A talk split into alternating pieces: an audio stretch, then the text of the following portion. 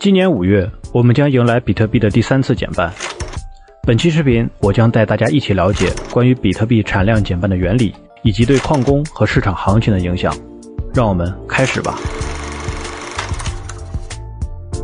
在2007年到2008年全球陷入金融危机的时候，有人就开始思考，我们能否设计出一个针对无限印钞的应对方案呢？2008年的11月1日，故事的主角，也就是神秘的中本聪。首次公布了一份比特币白皮书。在经过了几个月的代码完善工作后，中本聪把两千一百万比特币的总量限制写入了这套系统当中。中本聪在代码里并不是以总量有多少这种说法来限定比特币，而是通过一套减半算法。所有的比特币都是通过新产生的区块发行的。起初，每个区块中包含五十枚比特币。代码规定了，比特币每经历二十一万个区块后，区块奖励就会突然减少一半。在先后经历了两次减半后，即将发生的正是比特币的第三次减半，变为每个区块六点二五枚比特币。比特币的最小单位是聪，也就是小数点后第八位。那按照这个规则，随着时间的推移，比特币经历第四次减半、第五次减半，直到第三十四次减半时，比特币新区块的奖励将小于最小单位一聪。那这时候比特币也就挖完了，届时它的总量为四舍五入一下，就是我们说的两千一百万。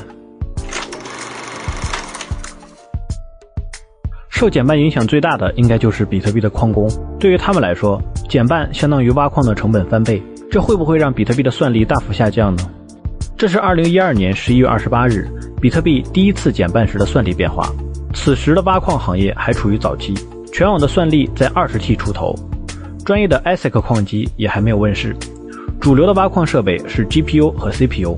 减半之后的连续两个难度调整周期都出现了平均算力的下滑。累计降幅近百分之十四，这次减半确实引发了部分矿工关机，不过局面很快就稳住了。之后全网算力持续上涨，当然这主要是受比特币价格持续上涨的影响。二零一六年七月十日，比特币第二次减半，此时挖矿的正规化和规模化已经在行业内显现，主流的挖矿设备为专业的 ASIC 矿机，ASIC 矿机的出现快速推动了行业的分工合作，大型矿场和矿池大量的涌现。这次减半后，全网的算力比较平稳。减半后的第二个难度调整周期，平均算力略有下降，之后算力稳步上涨。相比较前两次，即将到来的第三次减半，矿工们做了更充分的准备。目前，很多矿工都在部署性能更好、挖矿成本更低的新矿机。即将到来的丰水期也能大幅降低挖矿的用电成本。而且，三月十二日，比特币发生价格跳水，币价跌幅近百分之四十，和减半效果类似。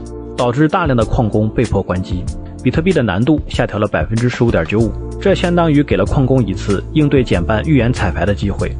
所以在即将到来的第三次减半中，如果比特币的价格不出现大的波动，比特币的全网算力减少应该会小于三幺二的彩排。现在针对矿工的金融产品也更加丰富和成熟，挖矿行业也因此有了更强的抗风险能力。最后，我们来谈谈大家都关心的问题：行情。减半后一定会进入牛市吗？虽然前面两次减半的一到两年后都发生了牛市，但也只能说有一定相关性。即使比特币缺少减半的属性，它的价格也会发生周期性的牛熊波动。市场有需求，所以涨；涨得多了，产生泡沫，所以跌，和其他金融市场的牛熊周期相同。而不同的点是，比特币每四年产出减半的设计，使得牛熊周期和减半周期形成了共振，影响了牛市的发生时间。所以我们可以从前两次减半与牛市发生的时间中看到明显的关系。减半对供求关系有实际的影响，那这个影响有多大呢？很容易计算，每天二十四小时，平均一百四十四个区块。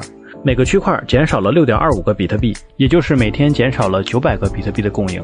目前的现货市场不算期货和场外交易，每天比特币的成交量是几百万个，每天减少九百个比特币的影响很小。但是每天九百个，一年就是将近三十三万个，这要比现货市场最大的买家灰度投资几年积累的比特币还多，相当于市场上凭空新增了一个巨无霸的死多头。所以减半对供求关系的长期影响不容忽视。比特币价格从诞生以来，十年上涨了几万倍，就是因为长期需求在不断增长，长期供给在不断萎缩，这两个力量共同作用的结果。但目前因为疫情的影响，真正的牛市周期可能仍需等待疫情缓解后才会到来。你可以在区块链一二三的首页或扫描二维码查看到比特币减半倒计时页面。我们为你精心准备了更详细的数据供你参考。感谢巴比特萨托西、知矿大学燕文春、比特派孔维国和派派对本期视频的内容支持。